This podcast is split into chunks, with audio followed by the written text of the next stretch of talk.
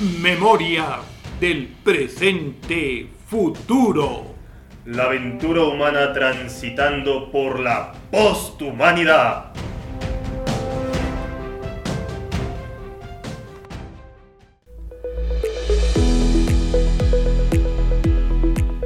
Insólito diverso. Unos minutos descubriendo lo asombroso de nuestro presente futuro. ¿Cómo era la vida antes de Internet?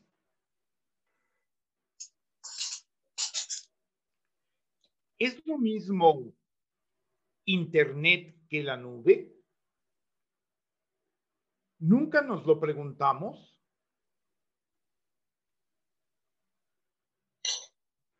¿Cómo era hacer todo lo que ahora hacemos con un solo medio, pero por muchos diferentes medios?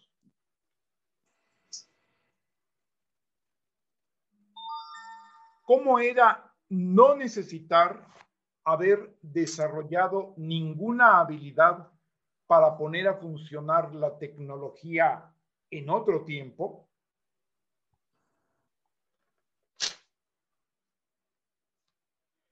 Y si alguien nos hubiera dicho que en un solo aparatito que nos cabe en una mano y que algunos manejan con una sola mano, podríamos hacer todo lo que necesitamos y obtener todas las respuestas posibles?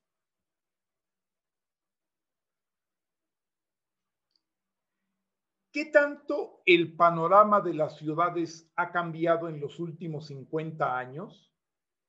¿Refleja las diferencias de cómo vivíamos entonces a cómo vivimos ahora?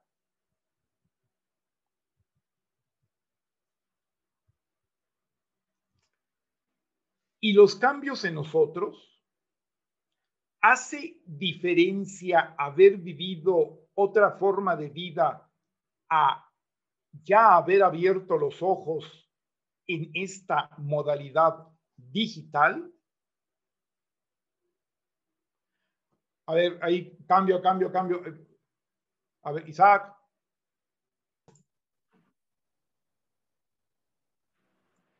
Y los cambios en nosotros, ¿hay diferencia haber vivido otra forma de vida anterior a haber nacido en esta era digital?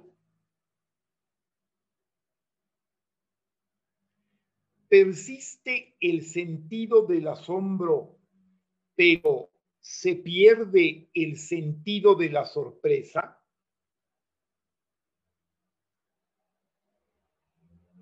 ¿Qué tanta gente se ha percatado de que el futuro ya no es lo que era, estamos conscientes de que cualquier manera... Ay, otro error.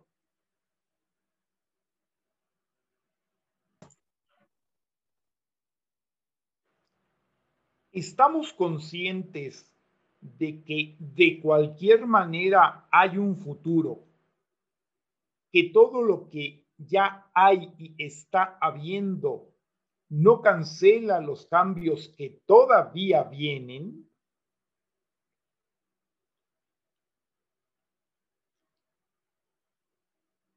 sabemos que la computación cuántica y todo lo que conlleva la trans y posthumanidad van a hacer palidecer los cambios que vinieron con la revolución digital, así como la revolución digital empequeñeció todos los enormes avances que la humanidad tuvo antes que ella.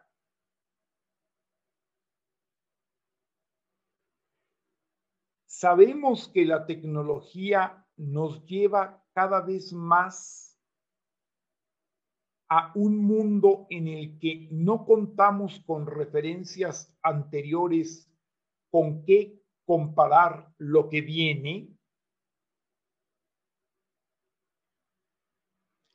vivimos en un constante disimulo ante la incertidumbre que sentimos,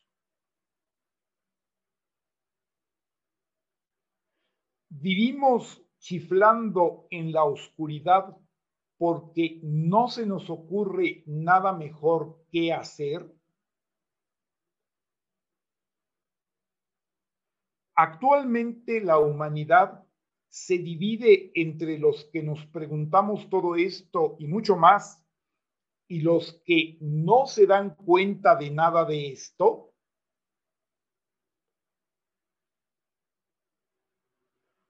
Somos una humanidad del siglo XIX con una tecnología del siglo XXI.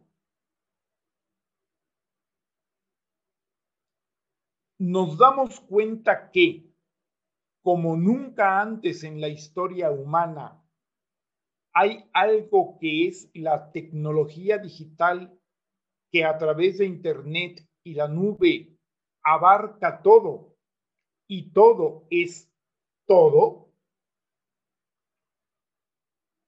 Hasta ahí. O sea, ahí termina esta sección.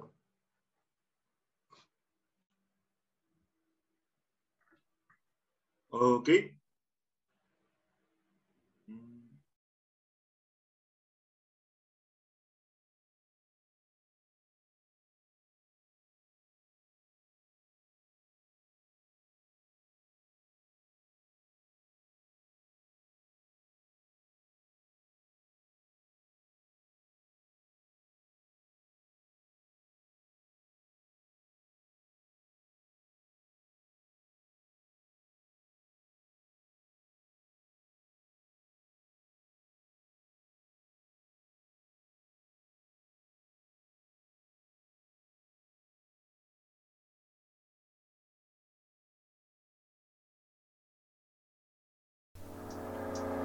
Nuestro inquietante futuro paralelo.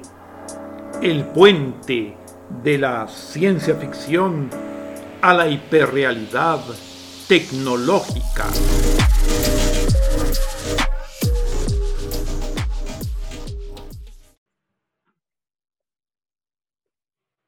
Desde el presente pasado hacia el presente futuro, los saludan con mucho amor y cariño el hombre que fue chofer de la ambulancia que le salvó la vida a Pedro Infante y Luis Aguilar en A Toda Máquina, no el el abuelo jaguar y su fiel acompañante X-Chac, el chile más rojo. Y como siempre, un gusto tenerlo con nosotros, a Cac Basili, el hueso más fogoso. Muy buenas tardes, muchachos. ¿Cómo se encuentran el día de hoy? Muy bien, muy bien. Tirando aceite. Excelente presentación, como siempre, mi queridísimo gracias, gracias. Pues aquí, hiper chido. Muy bien. Pongamos a seguir comentando las, todos los efectos de las tormentas de la nube. Muy bien. Eh, pero antes de hablar de los efectos de la nube, yo quiero que el abuelo jaguar nos comparta el misterio de, dónde sacó la idea para este cuento que acabamos de escuchar. Bueno, este es un texto muy modesto homenaje a Luis María Pechetti, eh, bastante conocido en México, un gran eh, cuentista y, auto, y cantautor para niños, eh, extraordinario escritor, que tiene varios libros, yo les recomendaría prácticamente todo lo de él, pero esto está sacado de un libro que sí, se le voy a hacer la recomendación bibliográfica, nos le vamos a hacer un poquito aquí al, al podcast tube, este, booktube, bueno, como se diga booktuber, pero de, pero de, de podcast, ¿no? E, este libro se llama Nadie te creería, de Luis María Pechetti. Eh, es que tiene una, una iniciativa literaria que yo no había visto, yo no había visto nunca y es hacer, es un cuento, pero no necesariamente, o sea, en lo que él hace, este, que se llama Incógnitas en este libro de Nadie te creería, se lo recomiendo ampliamente, pues sí se narra una historia. Acá yo no estoy necesariamente narrando una historia, pero eh, lo que él es armar un texto únicamente con preguntas, ¿sí? Tiene ahora sí que una especie de inicio, nudo y desenlace, pero todos son preguntas, preguntas, preguntas, preguntas, preguntas. A mí me pareció muy interesante. Eh, no presumo de que mi texto haya tenido las alturas del de él, pero sí me parece muy importante este, este sentido de, de innovación, de reto técnico, porque además en el caso de él les puedo asegurar que está muy logrado. De hecho, yo había pensado si de plano leía mejor su texto y ya, pero no es la temática que nosotros manejamos y prefiero que tengan la curiosidad de, buscar este libro. Nadie te creería de Luis María Pechetti. Bueno, entonces una vez teniendo en cuenta lo cual, pues ya nos pasamos a, nuestro tema. De alguna manera, sí me ocupa y preocupa, aunque debería mejor ocuparme, eh, toda esta cuestión de, cómo uno vive como en una pregunta constante, porque es evidente que la tecnología ha dado muchas respuestas y muchísimas soluciones espectaculares, pero cuando uno se pone a pensar, pues siempre hay un después, siempre viene una pregunta y siempre hay muchos elementos que son verdaderamente eh, cuestionadores eh, y máxime a nivel, digamos, yo me atrevería a decir existencial. Quiero iniciar eh, sabiendo que retomamos los textos de este autor Koulopoulos, es griego, así se llama, yo no sé exactamente cómo se pronuncie, eh, lo, lo, lo, estoy diciendo con K, como, como lo pronuncio. Koulopoulos. Bueno, este señor que habla acerca de la nube y que, y que tiene un texto que a su vez es de Salvador Dalí y que dice, todos estamos sedientos de imágenes concretas, ¿sí? Eh, hay que recordar que Salvador Dalí fue un gran pintor surrealista del siglo XX. En mi opinión, a mí me gusta muchísimo más, quizá para mí el más grande de los pintores, por mucho que hay muchos picasianos por allí. Este, para mí es el más grande pintor del siglo XX. Pero en cualquier caso, eh, y no tuvo nada que ver con Internet. Yo creo que murió, no recuerdo en qué año exactamente, pero murió antes de, de, de que Internet tuviera la importancia que tiene en cualquier caso. Pero siempre eh, estas gentes visionarias y extraordinarias tienen mucho que decirnos, ¿no? Y realmente esto yo lo quería eh, relacionar con todo lo que tiene que ver con la, las interfaces de pantallas eh, en Internet, que mm, tenemos diferentes tipos de dispositivos, fundamentalmente la computadora y, y el celular, que son sumamente amigables y que en base a, a mucha cuestión de imágenes y colores, realmente nos ha cambiado la vida. Eh, yo sigo como con el testimonio del pasado en comparándola con el, con el eh, presente y con este presente futuro y sigue siendo una maravilla. Ahora bien, ya entrando a la cuestión de que la nube es algo a lo que accedemos a través de Internet, que, sería como una primera interfase y no sé hasta dónde Internet a su vez sea interfase de la nube, pero eh, esta forma concreta de con imágenes y amigable nos lleva a la definición de Coulópulos en relación a la nube, que él lo plantea como una definición muy sencilla, pero que no deja de ser interesante y que me gustaría mucho la opinión de Ixchak y Basile al respecto. Coulópulos dice que la nube es generación de inteligencia a través de conexiones.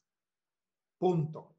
¿Cómo la ven desde ahí? Generación de inteligencia a través de conexiones. ¿Qué opinan de esta definición de la nube? Ischak y Kak Basili. No, pues es, tiene, bueno, va muy de la mano con lo que hablábamos la semana pasada de, de decir cómo este conjunto de ideas que se van generando o que vamos, a, como, vamos a, aportando entre todos en comunidad a la nube, pues finalmente los podemos llamar conocimiento, los podemos llamar, eh, la vez pasada decíamos, ¿no? Es justamente como la dificultad está en decir hasta dónde puede ser conocimiento cuando esta aglomeración de información, o si no es como esos murales de la escuela en donde todos escribían algo y, y eran asuntos inconexos, ¿no? Mm, entonces, bueno, me recuerda mucho esa plática que tuvimos y insisto, lo dije antes y lo digo ahora, es cuestión de eh, del enfoque que uno le da, porque puede encontrar cosas muy útiles en Internet, así como puedes encontrar eh, pornografía en toda la extensión de la palabra, ¿no? exactamente, yo estaba pensando eso mismo, porque ¿qué es lo que hace la información? La información es una, una serie de datos, ¿no? Datos que pueden ser pornografía, como bien lo dice mi camaradísima Ixchak, pero en su conjunto, pues ya se vuelve información. Y la información a su vez se vuelve en, en ¿cómo dijimos? ¿Cómo decía la frase? Hablaba de inteligencia, ¿verdad? Sí, generar, generar inteligencia a través de conexiones. A través de conexiones, o sea, a través de múltiples eh, conexiones que están generando la subida continua de datos. Al haberse asimilado por tantas personas, o por al menos una, pues ya generó una, ya generó inteligencia, ¿no? de alguna manera. Ahora, yo, yo aquí, retomando un poco lo que ustedes comentan, por ejemplo, cuando este, Isaac habla de mural de la escuela, y sí, que había un montón de cosas inconexas, cada quien dejaba su asunto, generalmente yo creo que mayoritariamente no leían lo de los demás, qué sé yo, pero empieza a surgir primero que para el que reflexiona, para el que lo toma en serio, para el que se toma el tiempo de intentar leerlo, pues va a tener que encontrarle, como quien dice, una gramática al asunto. Y si uno la busca, la encuentra, la tiene, ¿no?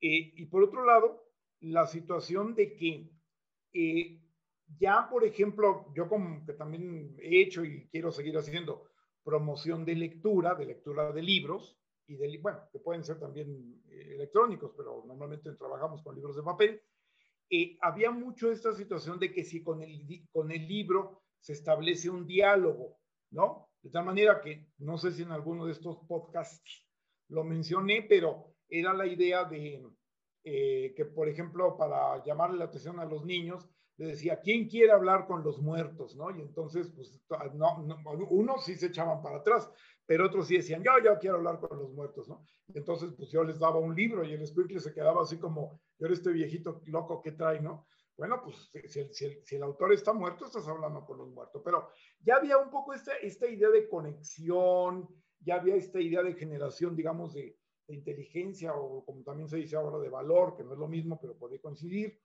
Pero ahora es mucho más claro en, en, Internet y particularmente ya eh, en la nube de lo que hemos hablado, eh, de, de lo que yo he, hablado como una cosa de la mente plural eh, de la humanidad. Mm, claro, a veces hay ideas que me corrigió en su momento Ischak y le, y he tomado la palabra y he seguido pensando acerca de esto. No quiere decir que todos los que estamos en la red idealmente estamos estableciendo diálogo.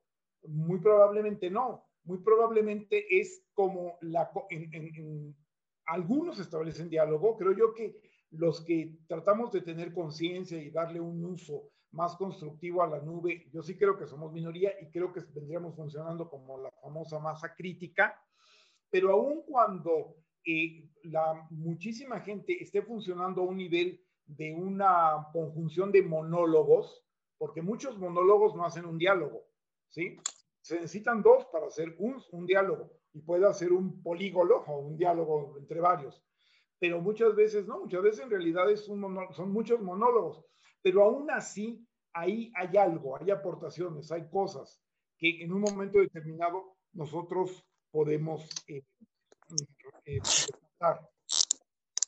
Ahora, eh, de alguna manera, por ejemplo, también eh, maneja la situación de que Internet vendría siendo como el sistema nervioso y la nube vendría siendo, a resumidas cuentas, como la mente, ¿no? Como el ejercicio eh, de lo que viene, ser, viene a ser eh, eh, la utilización, vamos a decirlo así, de un sistema nervioso, pero no de cualquier sistema nervioso, sino el sistema nervioso humano, en el, cual la cantidad de conexiones que tiene el cerebro humano, todavía aún hoy, yo creo que ya mañana no, sinceramente, pero todavía hoy sigue siendo una barbaridad de conexiones y, y la red, la nube, si se le empareja todavía no le llega, ¿no?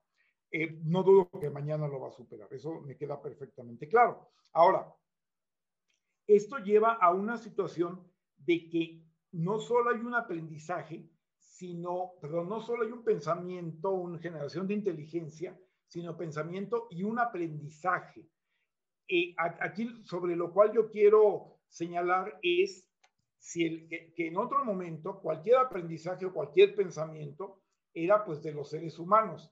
Aquí ya cuando interviene la inteligencia artificial ya no es el, ser humano el único que está aprendiendo, pensando, eh, generando inteligencia, etc. Esto nos lleva a algo que nos señala Coulopoulos, que dice que la nube tiene tres características. Primero, que es evolutiva e inteligente. Segundo, que siempre es escalable. ¿Sí?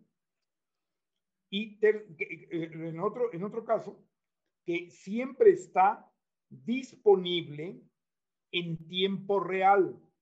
¿Sí? Eh, lo cual nos va a, llevar a una, a una, cuestión muy interesante. Eh, cuando nosotros tenemos la información y se nos presenta individualmente a nosotros a través de una interfase como la de Internet eh, y la tenemos accesible a tiempo real, yo creo que esto ya está tocando la relativización del tiempo, así como el hecho de que no tener que ir a otro lado para estar en contacto con el polo sur si hace falta a través de la red, ha traído una relativización del espacio.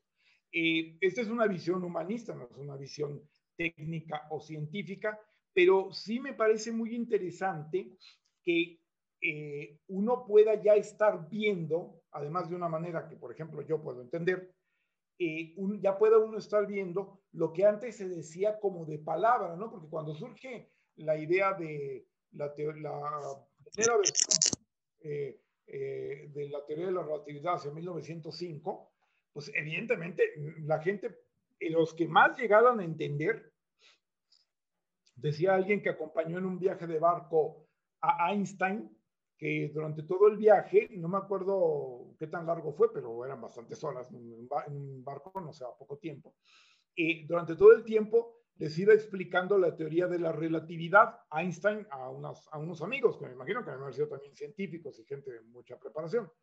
Pero dice, cuando llegamos, él estaba convencido que él, o sea, Einstein, estaba convencido de que sí ya lo entendía, ¿no? Los otros seguían sin entender nada. Entonces, eh, aquí hay una situación medio especial. En aquellos tiempos no era, no era así tan obvio. Pero ahora cuando realmente al estar sin moverte, puedes estar teniendo una interacción con gente en otro lado del mundo, con varias personas en varios lugares del mundo. Se ha vuelto una situación cotidiana y además a una serie de contenidos puedes tener acceso, como ya lo habíamos mencionado en el último, penúltimo programa, sin necesidad de este de, la hora que en, el mismo canal el año, la próxima semana y a la misma hora, sino que lo puedes tener el libre acceso cuantas veces quieras, lo regresas, lo repites. Hay una relativización ya del tiempo y del espacio. Y otra de las em, características que menciona Koulopoulos es que es la nube una integración de tecnología, contenido y recursos humanos. Una, una integración de tecnología, de contenido y de recursos humanos. Eh, sin embargo, cada vez más vamos a ver que los recursos humanos inventaron esto, echan a andar el proceso, pero poco a poco ya no son indispensables para que continúen la marcha. Esto es un factor muy interesante, ¿no? Algo muy importante es que también, como lo menciona este señor Coblópolos, la nube cambia el mercado y el mercado cambia a la nube. Hay que entender algo muy importante. Todo el fenómeno de Internet, realmente ya como lo conocemos, no los orígenes de ARPANET, que estaba relacionado con cuestiones militares y gubernamentales, sino ya Internet propiamente dicho y sobre todo la nube tiene una dimensión ya enteramente privada, ya lo gubernamental es pública, pero no es gubernamental. Es pública, pero al mismo tiempo es privada. Es una cosa muy curiosa porque cambian los términos. Antes eso decía, ¿es público o privado? Pues esto es público y privado, ¿no? Ya, ya todo el paradigma va eh, cambiando. Y al grado de que, por ejemplo, en lugar de decir el acervo de conocimientos o eh, toda la masa de información o alguna cosa así por el estilo, habla acerca de el mercado y la nube, ¿no? Eh, yo, por ejemplo, en otro tiempo, también por mi como humanista o lo que ustedes quieran, pero yo en otro, otro tiempo hubiera dicho este, algo así como la nube es la masa de conocimientos, ¿no? Es lo que con, ya es, es, complicado decir concreta porque es algo muy intangible, pero bueno, tiene un grado fuerte y una dimensión fuerte de intangibilidad. Sin embargo, en otros tiempos yo no me hubiera referido como un mercado, yo me hubiera referido como otra cosa, no sé qué, algo así como masa de conocimientos o masa de diálogos o no sé. Eh, y sin embargo ahora, y teniendo en cuenta su origen privado y comercial, em, es algo que está relacionado con el mercado y el mercado cambia a la nube y la nube cambia al eh, mercado. ¿sí? Eh, ¿cómo, ¿cómo, la ven eh, y, y CAC Basili? ¿Cómo ven esto de el binomio nube-mercado, mercado-nube?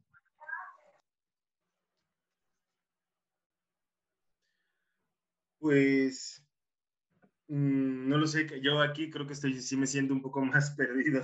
Eh, ¿Cac Basili?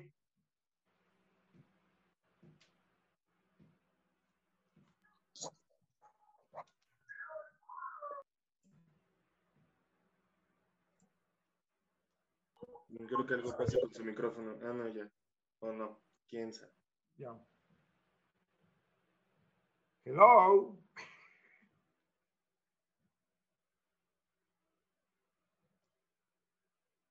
Bueno, porque aquí lo que nosotros este, encontramos es algo, eh, ahora hablamos últimamente del crowdfunding.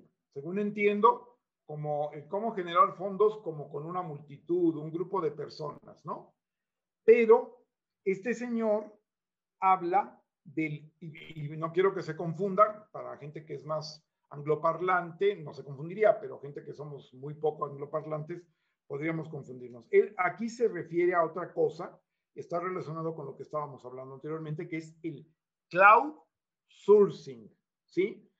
Esto, por ejemplo, una de sus aplicaciones es verlo como un mercado de trabajo o de talentos, pero realmente, y es a donde nos vamos a dirigir, es ya desde hace rato, un nuevo espacio público. ¿Sí? La nube es realmente un nuevo espacio público muy particular. Eh, San Juan Bosco, el fundador de mucha gente ha estudiado en cuyos colegios, mucha gente ha estudiado, él se dedicó originalmente a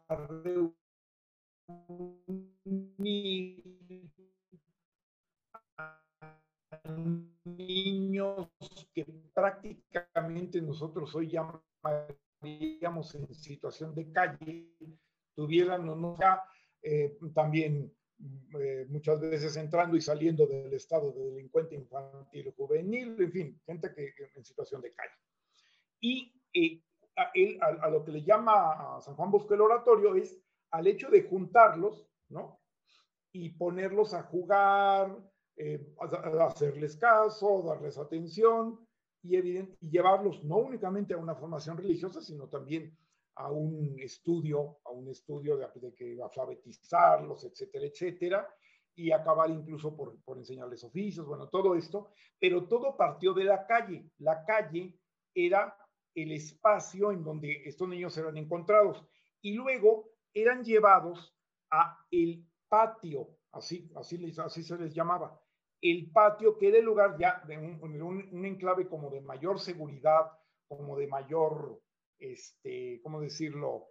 Em, un espacio seguro y un espacio más acotado, ¿no? En donde ya se realizaba con mayor aplomo y con mayor conocimiento de causa todo esto, ¿no? De establecer una relación con el muchachito, este, si estaba de plano muy muerto de hambre, pues empezar por darle de comer, bueno, todo el asunto, ¿no? Y pasaron los siglos, ¿no? Digo, porque realmente pasaron únicamente en menos de dos siglos, pero en estos dos, menos de dos siglos, yo creo que han pasado como 10 o, o, 20 o no sé cuántos de los de antes.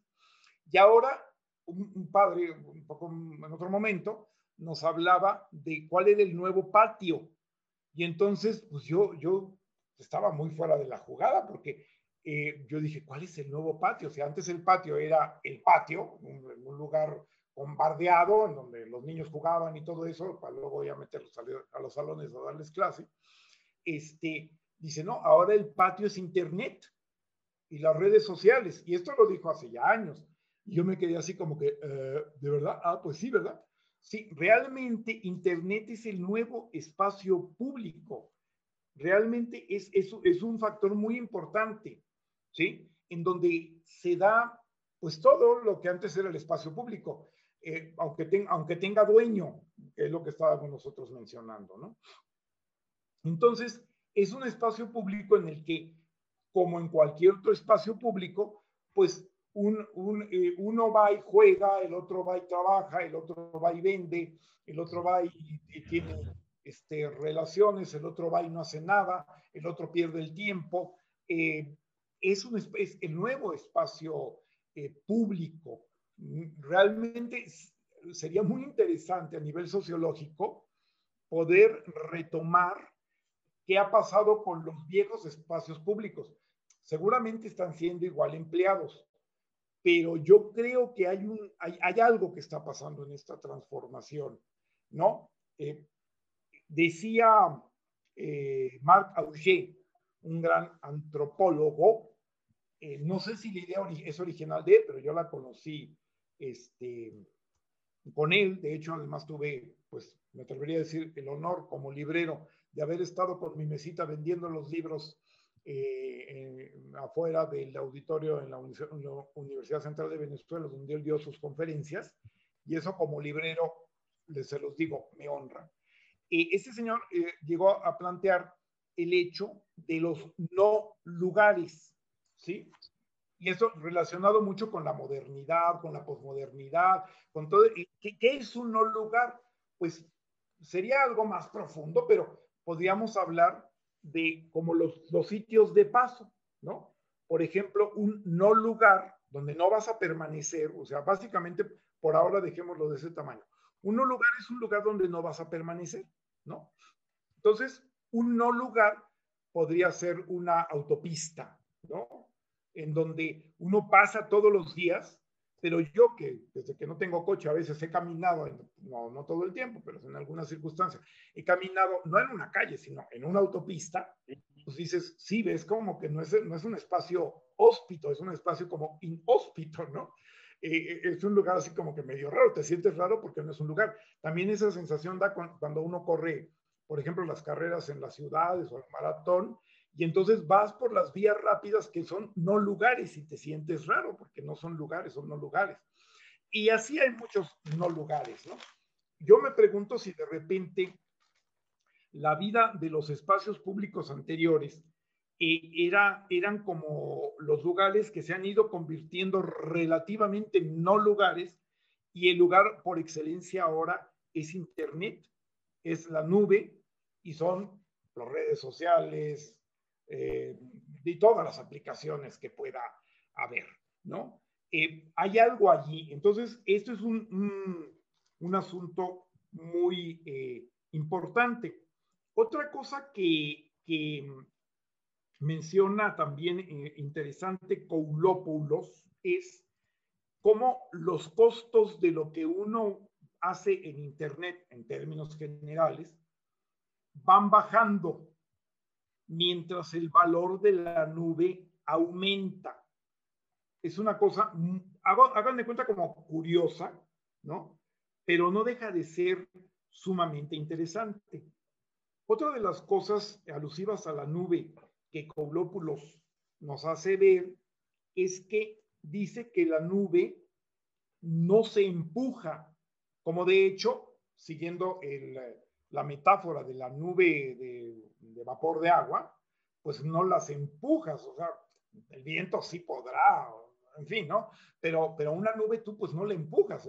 uno cuando ha tenido la experiencia de estar en una masa de, niebla, ¿sí? Pues sabes que la masa de niebla, te, por así decirlo, te come, ¿no? es como si te engullera, pero no la empujas, ¿no? No, no le soplas, no le dices, vete para allá, ¿no? Entonces, él tiene un, un símil muy, muy bonito porque dice, la nube no se empuja, pero sí se mueve como el agua como el vapor, molécula a molécula. A mí me parece una descripción hasta poética, pero muy real, porque las moléculas de la nube, ¿quiénes somos? Ixchac y Nosotros, nosotros somos esas moléculas, abuelito jaguar. Exactamente. Ese, sí. no, si me permite abrir un paréntesis, abuelito, que, que estaba pensando en eso de, cómo somos moléculas en esta nube, ¿no? En esta nube, viéndolo pues así en, un, en términos de, de actualidad y, desarrollo tecnológico, este, cómo cada uno de nosotros actúa como una molécula que le da, le da movimiento a esta a este red mundial, ¿no? De conexiones, que si bien yo lo tomaría más como la WWW, que es, si no me dejara mentir, eh, será como eh, World Wide, eh, no sé qué.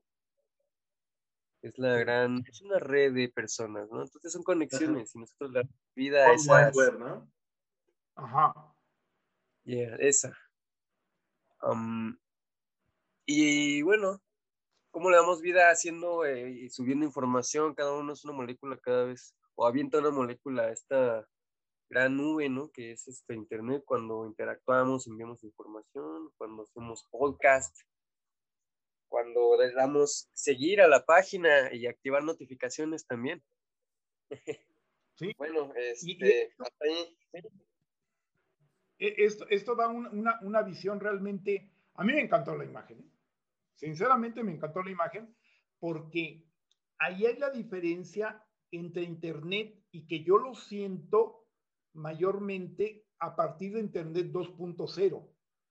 Porque al principio, principio, y era lógico, la red se movía más como de allá para acá, ¿no? Como la televisión, en un solo sentido, ¿no? Es muy curioso que los medios masivos de comunicación se usara esta palabrota de comunicación cuando no era muy común la acción, sino que era de allá para acá, y en todo caso el consumo, otro tipo de cosas eran la respuesta, que es como más eh, largo de explicar. En cambio, ya, con, ya cuando empieza a haber una interacción cada vez más interesante en la red, sin que yo crea tampoco en la fantasía de que ahora estamos empoderados y ahora el poder lo tenemos nosotros, porque hay una oportunidad de poder, que es muy diferente, pero sin llegar a idealizaciones de otra índole.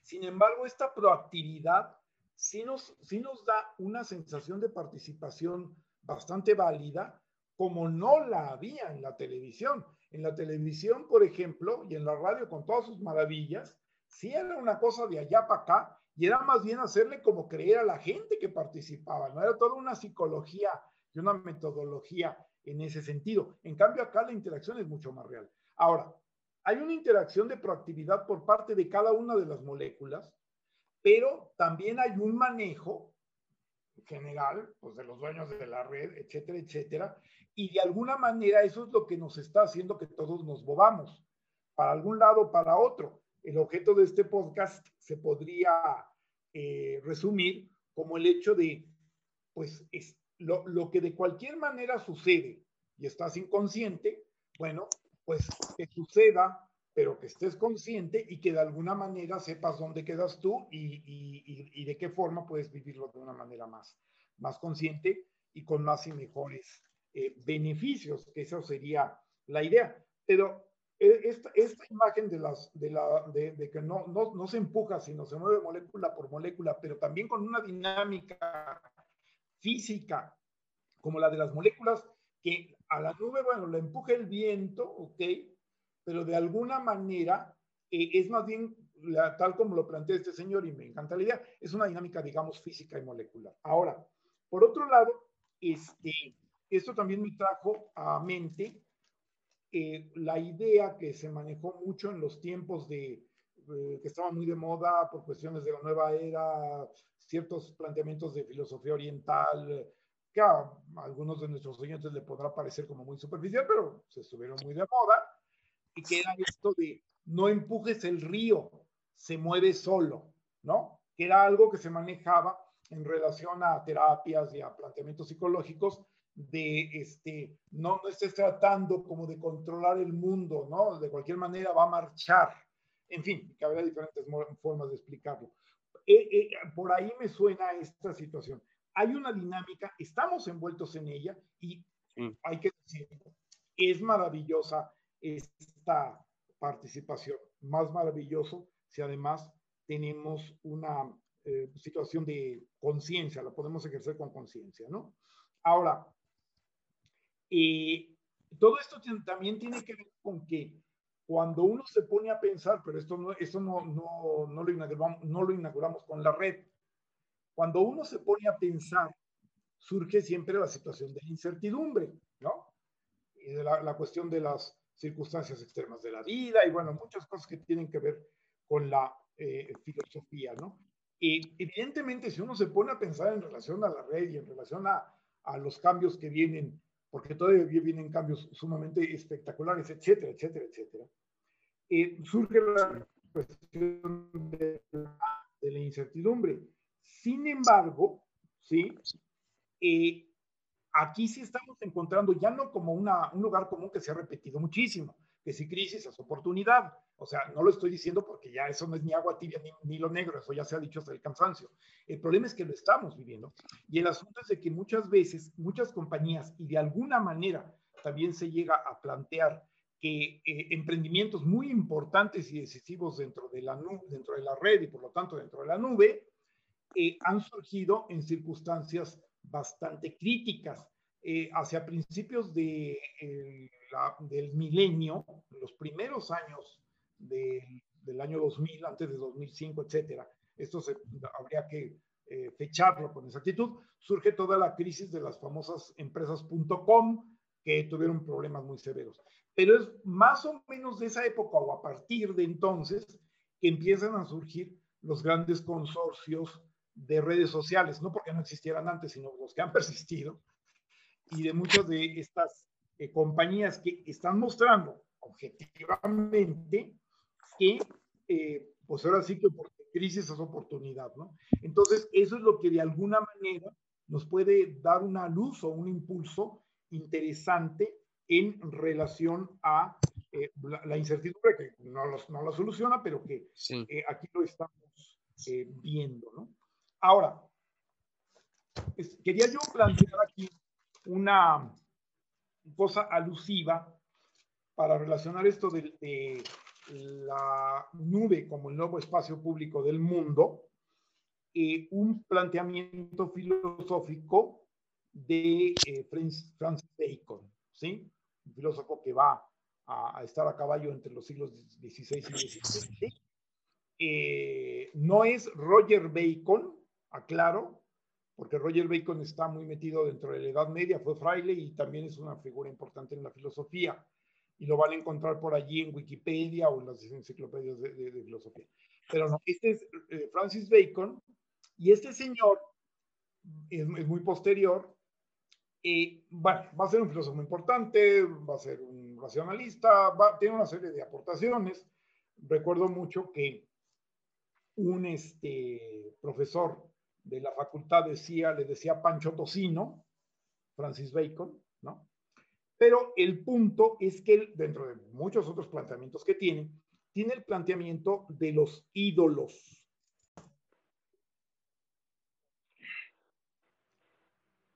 Bien, entonces, en relación a este asunto de los ídolos de Bacon, por ídolos, Francis Bacon va a entender como ideas falsas y los cuatro ámbitos en donde éstas se generan, de acuerdo a la explicación que él podía dar en su tiempo, pero como vamos a ver, puede resultar pertinente aplicarlo de alguna manera, muy específicamente a la nube, para acabar pronto, ¿no? Y ahora, él le llama ídolos porque como era un racionalista y trataba que la gente no siguiera ideas que no fueran racionales, entonces supuestamente la gente generaba como engendros, ¿sí?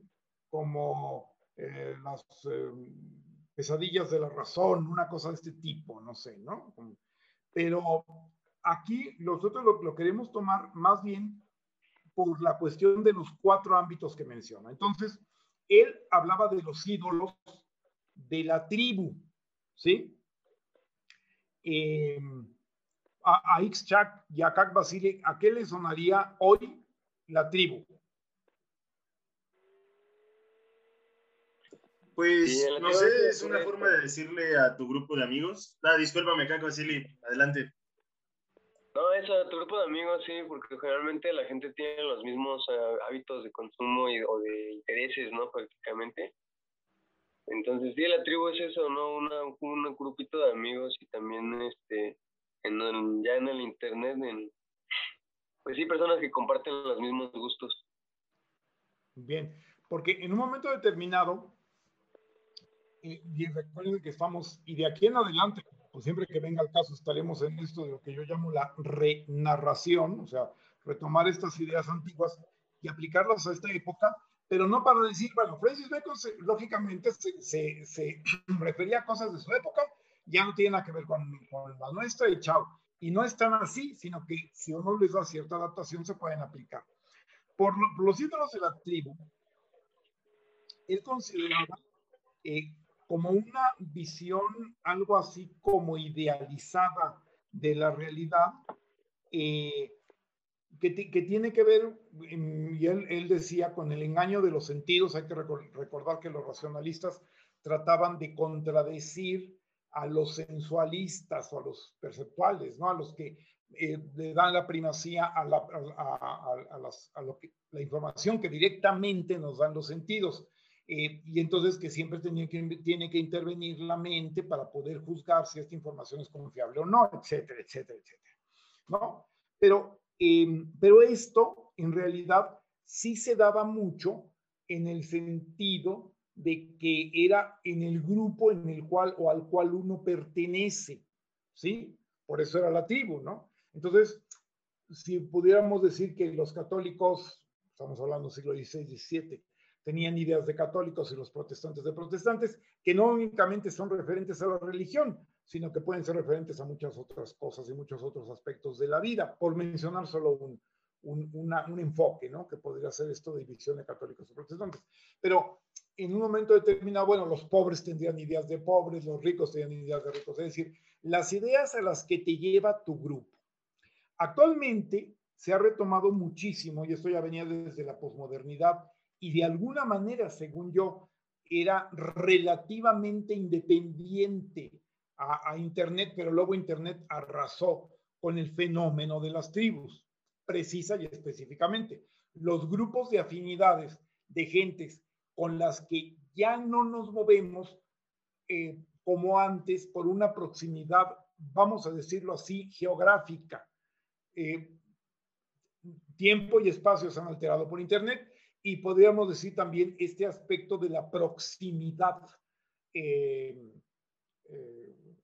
digamos, física, ya no cuenta tanto, cuenta mucho más la proximidad eh, que, tenemos con la gente en Internet y que se da más por intereses. Entonces, ahí vemos que la cuestión de la tribu, pues se ha retomado bastantemente.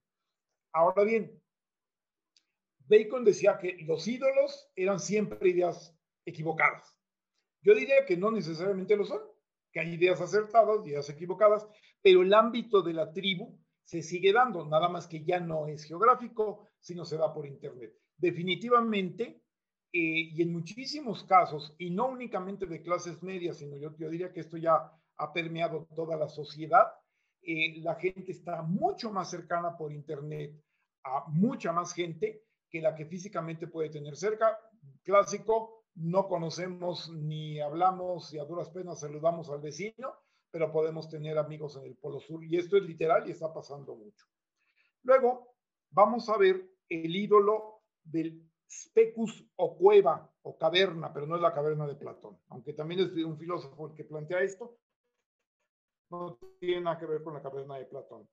Y esto está más relacionado con el aspecto individual, el perfil personal, no el de la tribu, el perfil personal de cada individuo. De tal manera que entonces nosotros ahí diríamos que por nuestros gustos, afinidades, tendencias, manías, etcétera, vamos a tener, según Francis Bacon, pues tendencia a equivocarnos en nuestros pensamientos de alguna manera, pero también vamos a tener, eh, yo diría, eh, aciertos o, formas eh, en las cuales más predominantemente vamos a comportarnos, vamos a pensarnos, vamos a relacionarnos, vamos a expresar, etcétera. ¿Sí? En ese sentido, y en Internet, ¿por dónde andaría lo que tiene que ver con nuestras características personales? Eso ya lo hemos mencionado, pero a ver, si, les echaría un,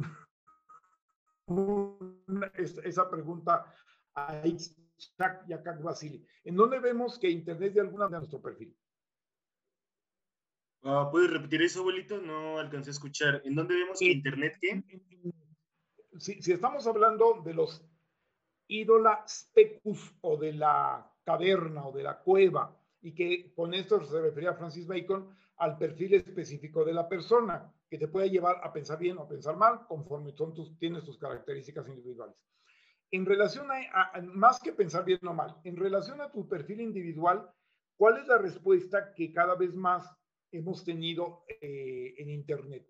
No fue original, se dio un poco después de que, o relativamente varios años después de que Internet ya había surgido con tanta fuerza. Pero, y lo hemos mencionado en el programa, pero ¿lo recuerdan? ¿Cuál, es la respuesta de Internet a nuestras características personales? La respuesta de Internet a nuestras... O, la oferta que se nos hace o cómo se, se acomoda lo que aparece en nuestra pantalla. Ah, en base a nuestros gustos, porque guarda un registro de todas las decisiones que tomamos. Ah, exactamente. Y con base en eso, pues sabe qué ofrecernos. Y que, y que tiene el, el fenómeno que por ahí algún teórico norteamericano, no sé qué tan extendido está esto, yo soy muy fanático de él, pero no sé qué tan extendido está esto realmente si todo el mundo lo maneja, la famosa burbuja, ¿sí? El hecho de que en base a tus intereses, a tus perfiles, a las decisiones de compra que tienes, a todos esos elementos que le estás aportando a Internet constantemente y por los cuales se dice que eh, la red te conoce mejor que tú mismo, y yo creo que van bastante, es bastante, más que un hipérbole, se acercan bastante a la realidad.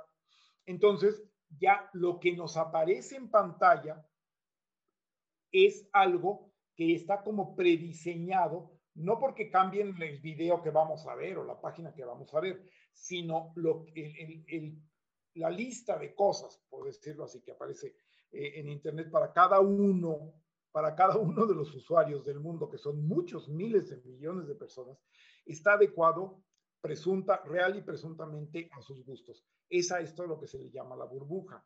Entonces, aquí encontramos algo que también ya tiene una pertinencia y hay una forma de rescatar o de renarrar este planteamiento y no decir, no, pues él hablaba de cosas que ya no hay. No, yo creo que se hablaba de cosas que ya no hay, pero lo que planteó sigue siendo de alguna manera susceptible de adaptarse a esta época. Luego viene el ídola, ídola como ídolos en, plural en latín.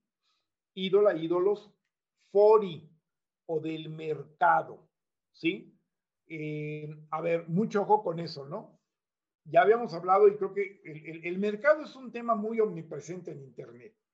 Eh, ¿Qué nos pueden comentar Kak Basili e Xchak del el mercado e Internet.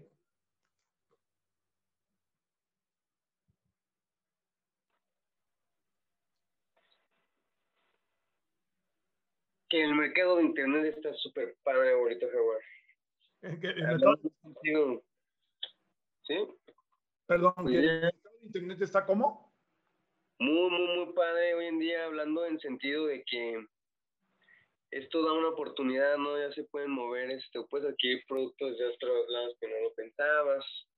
La paquetería hace también un gran trabajo de ello, puedes interactuar ya también de manera más física. Ah, mm,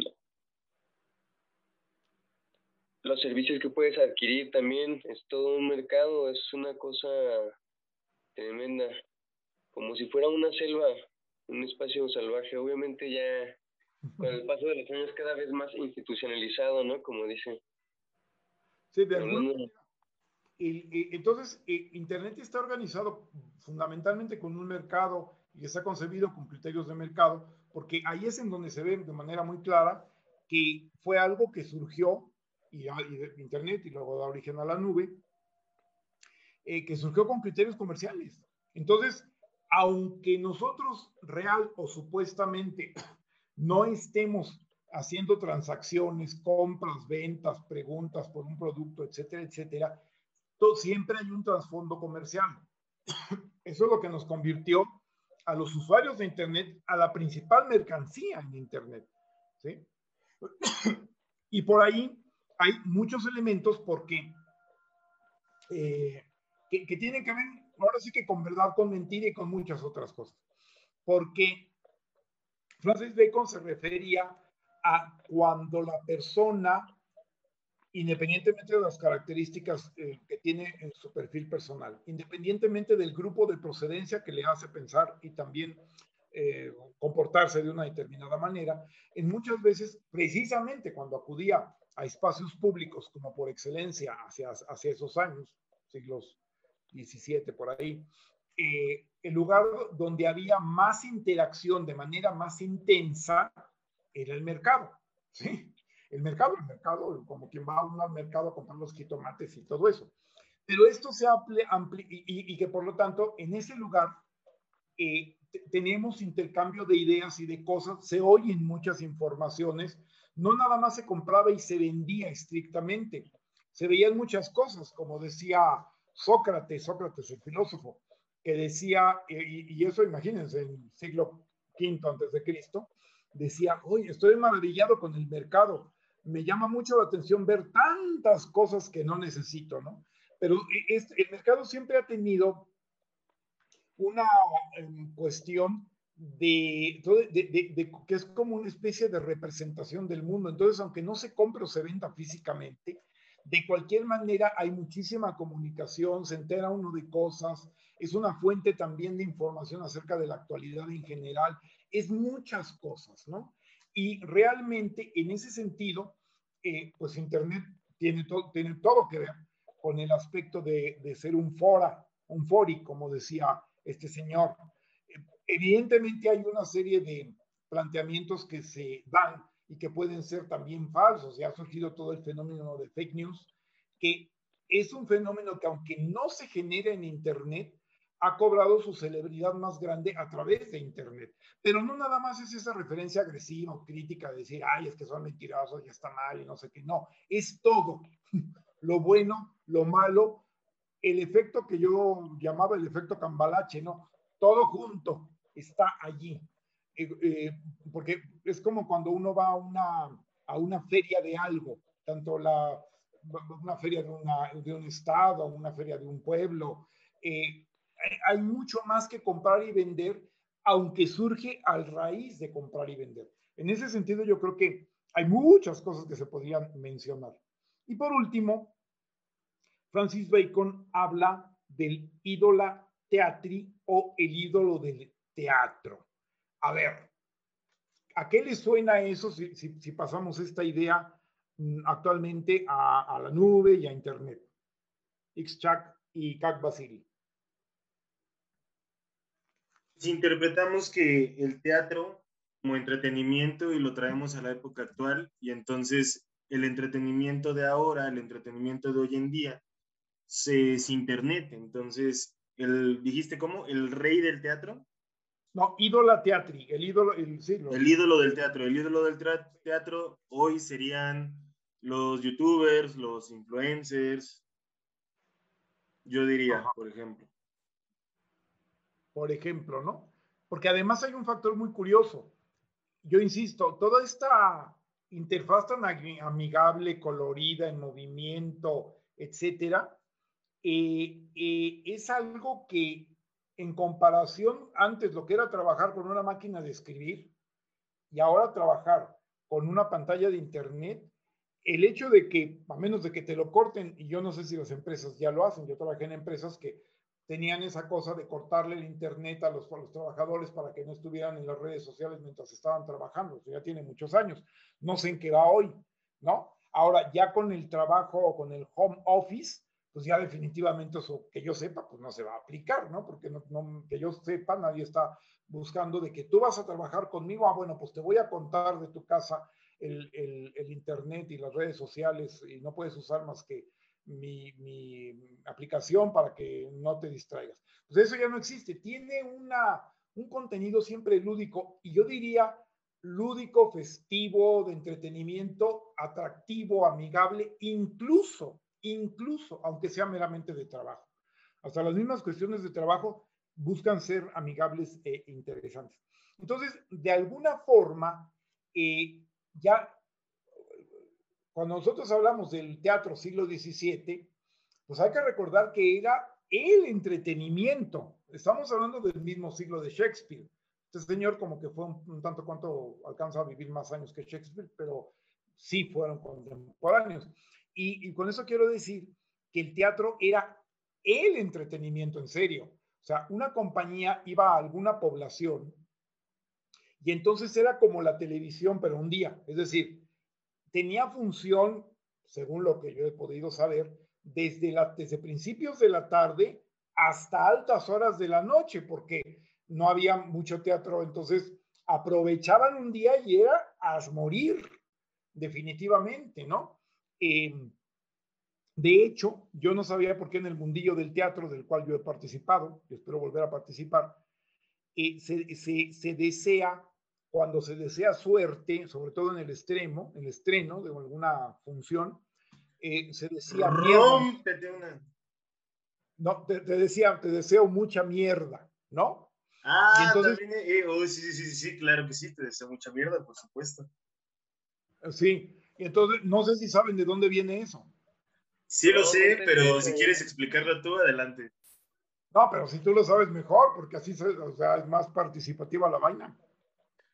Ah, bueno, pues eh, fíjate, curiosamente, ahorita que, que estamos hablando de esto, no me acuerdo de por qué se dice rómpete una pierna, pero sí me acuerdo de por qué se desea mucha mierda. Y eso es porque antes eh, si había mucha mierda afuera del teatro, significaba que muchos carruajes habían llegado, había muchos, había habido muchos caballos y habían defecado por todo el lugar y por lo tanto había mucha mierda. Entonces, si te deseaban mucha mierda, era que mucha gente y muchos carruajes, más que nada, fueron a ver tu obra, fueron a verte actuar. Exactamente, ¿no? Entonces, yo, yo, yo estando en eso, yo lo deseaba y me lo deseaban y todo eso y hasta muchos años después lo, lo supe. Pero era, era un poco esto, o sea, realmente una circunstancia en la cual el entretenimiento llegaba por una vez y quién sabe cuándo iba a volver a llegar a una determinada población de lugares eh, no, no, necesariamente tan cercanos. Eh, y eso sí, la gente que tenía carruaje pues tenía más, mayores posibilidades económicas, etcétera. Llegaban al lugar y bueno, exactamente como lo describió ahorita Ixchak. Entonces, en ese tiempo el teatro era como todo. O sea, no había mucho otro, bueno, podría haber juglares o espectáculos un poco alternativos, pero realmente lo fuerte era el teatro. Em, eh, por eso empezaba la función, había varias funciones, digamos, largas, pero además había los famosos entremeses, como los entremeses cervantinos, que son exactamente de ese tiempo, ¿no? Pequeñas piezas que eran antes, durante y después de las piezas principales, porque la gente no estaba dispuesta a desaprovechar su diversión. Y así como la, televisión en mis tiempos, que empezaba a las 3 de la tarde y acababa a las 12 de la noche, bueno, así eran los, el, teatro. Entonces, el, el, el teatro es como todo lo que tiene que ver con el entretenimiento, en, su, en, una visión más rudimentaria, como la que planteaba eh, eh, Francis Bacon en ese momento, bueno, le refiero a teatro. Ahora este Internet tiene un sentido de entretenerse hasta cuando trabajas, cuando te relacionas, cuando estás comprando. Todo tiene un sentido de entretenimiento. Meterse a Internet es entretenerse. Eh, y eso me parece genial, no me parece para nada malo, cuidado. Eh, pero es, ese sentido del teatro. Entonces, en estos cuatro aspectos, la tribu, la, la, tribu o el grupo en el cual nos desarrollamos, que, que últimamente es mucho más el que eh, seguimos en Internet que los que seguimos eh, físicamente y sobre todo la inercia va para allá.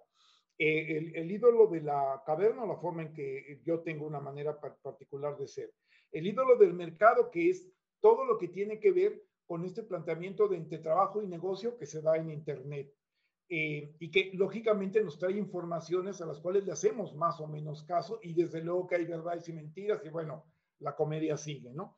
Y finalmente toda la dimensión que tiene Internet, porque no todo mundo comercia ni todo mundo trabaja con Internet, pero todo mundo se entretiene en Internet, ¿sí? Entonces, ahí están las cuatro dimensiones y no estaría yo tanto aplicándole los idolafora, los, los ídolos de Bacon, perdón. Eh, no, no estaría eh, eh, aplicando tanto los ídolos por el lado de que es mentira Internet. No, es verdad y mentira y es de todo. Es el mundo, es la realidad que se pasó para allá. No ha dejado de existir la realidad fuera de Internet, obviamente, pero la inercia y la hegemonía, eso hay que entenderlo muy bien porque son términos de poder, se está dando en Internet y en la nube.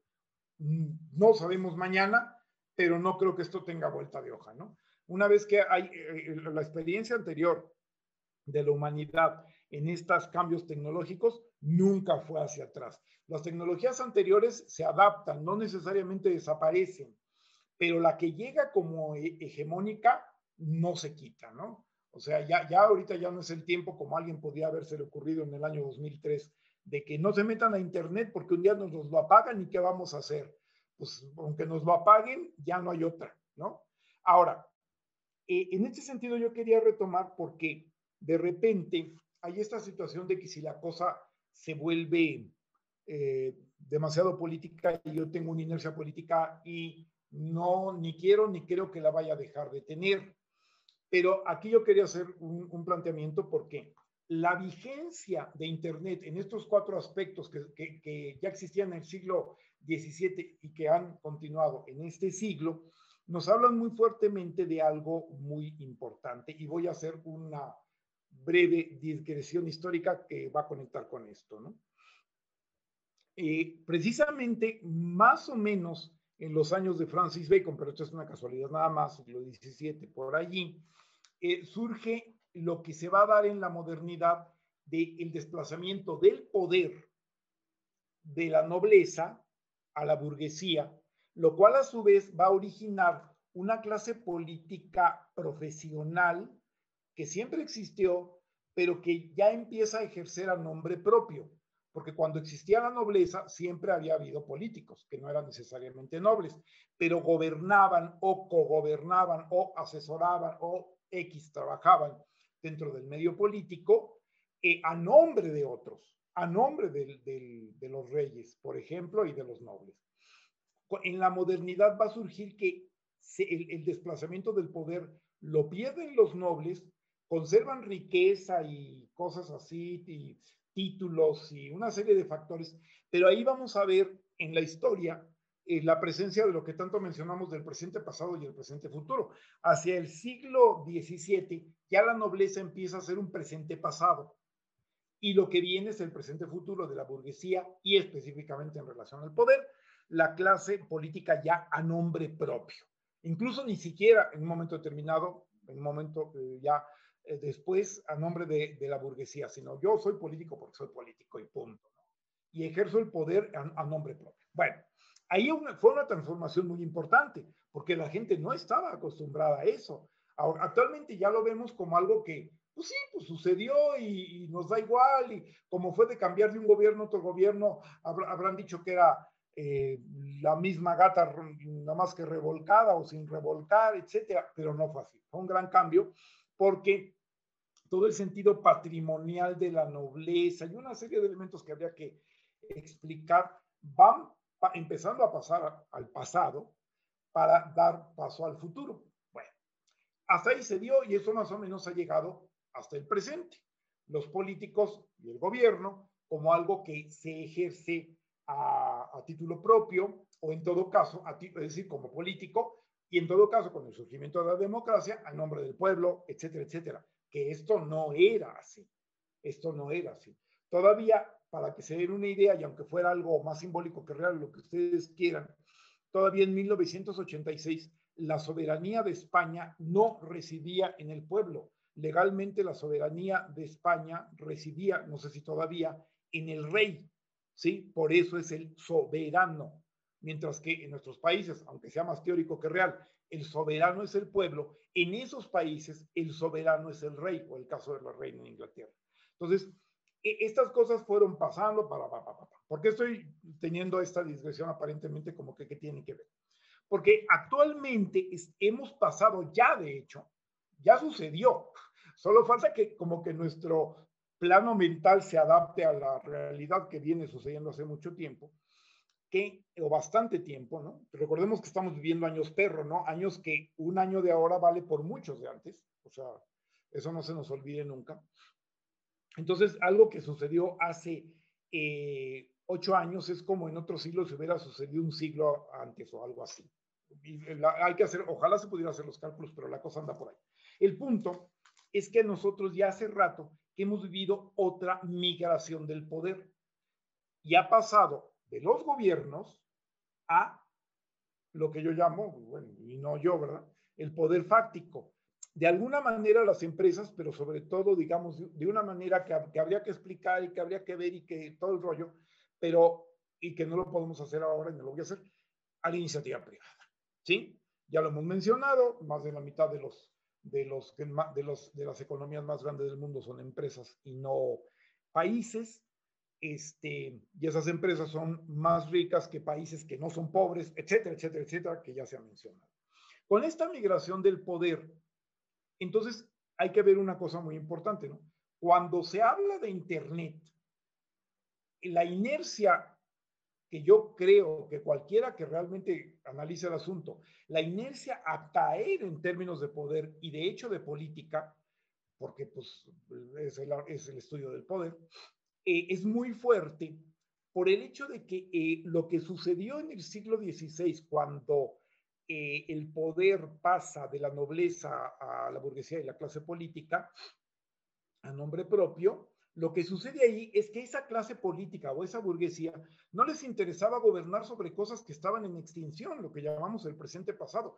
Les interesaba gobernar sobre las cosas que estaban en vigencia, que estaban en actualidad y que iban hacia el futuro. Eso es lo que ha pasado a nosotros ahorita con Internet. El poder cambió de los gobiernos que están muy desempoderados, cuando menos desde el lado globalista del mundo, porque eso habría que ver eh, el, modelo moderno y con los gobiernos que sí tienen poder ha, perdurado en China, en Rusia y en, algunos otros, en algunos otros países y es muy importante. Pero eso es un análisis que si viene al caso en algún momento lo haremos y como China está despuntando mucho en tecnología, seguramente lo vamos a hacer en algún momento. Pero de este lado del mundo, lo que ha sucedido es que hubo una migración de poder análoga enteramente, diferente pero análoga a la que sucedió antes.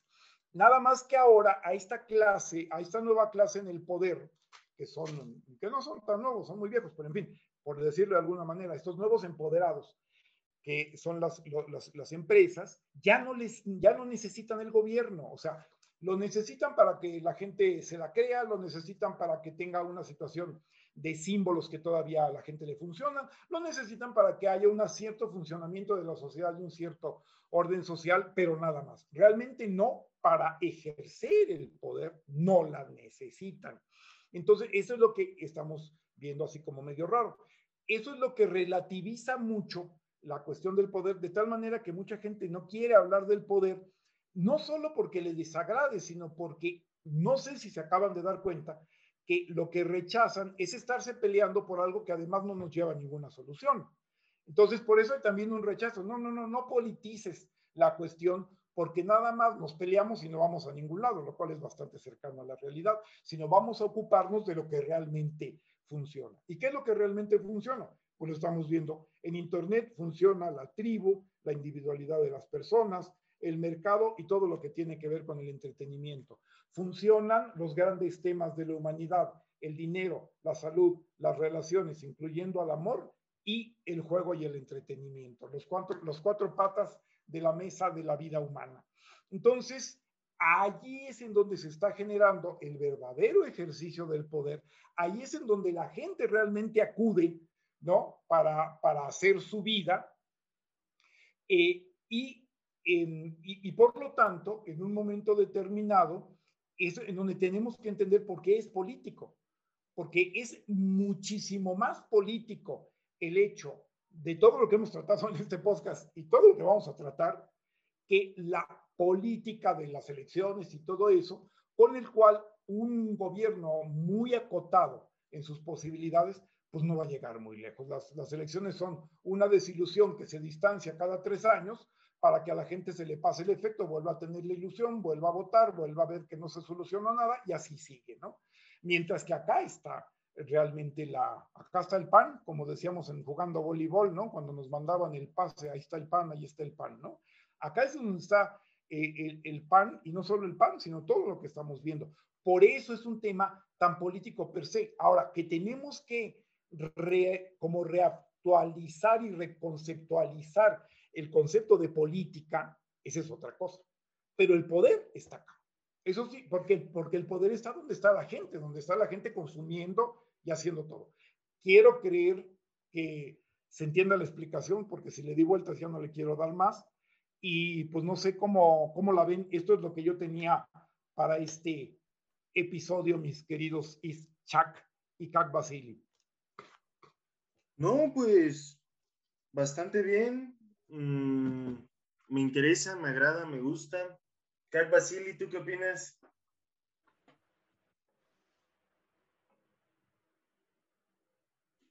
El micro Kak Basili.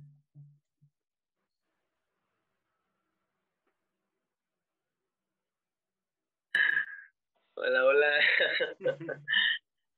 ya iba como medio hablando, chavo. Ya se me olvidó la idea. Perdonen. Ajá. Este, ¿Qué onda? ¿Cómo estás? ah, no, pues me parece muy bien. Entonces, lo que comenta Manuel Balán. Mm, yo me llevo mucho esta parte, me gustó más la, segunda reflexión en la que decía, ¿quién es el... Ay, sigo pensando en actor, pero no, es el indispensable, el inmaculado del teatro, ¿cómo era? el ídolo ajá, quién era el ídolo del teatro, porque finalmente creo que eso también va a depender de tu burbuja y de los contenidos que veas, quién para ti sería el ídolo del teatro. Y quién es en realidad, pues quizás no lo llegas a ver, no lo llegas a conocer. Mm, mi última reflexión ahí se va. Ok. Muy bien, entonces, queridísimo público, es aquí donde yo le pregunto. ¿Katsup o mostaza? Nada, no se crean. Este, quiero que me digan cuáles son los ídolos de sus teatros, de su entretenimiento, qué es lo que más les gusta, qué es lo que prefieren, para darnos una idea y así también nosotros compartir qué es lo que para nosotros ocupa el puesto de ídolo de nuestros teatros. Como ya saben, nos pueden dejar la información en la página oficial en Facebook, Memorias del Presente Futuro. De igual forma, nos pueden contactar como Nool Balam, el abuelo jaguar, tanto en Facebook como en Twitter. Y a mí me pueden encontrar en Twitter como Xchac. Perdón, en Twitter es como el chile más rojo. ¿Sale? Xchac. Eh, Muchísimas gracias y hasta la próxima.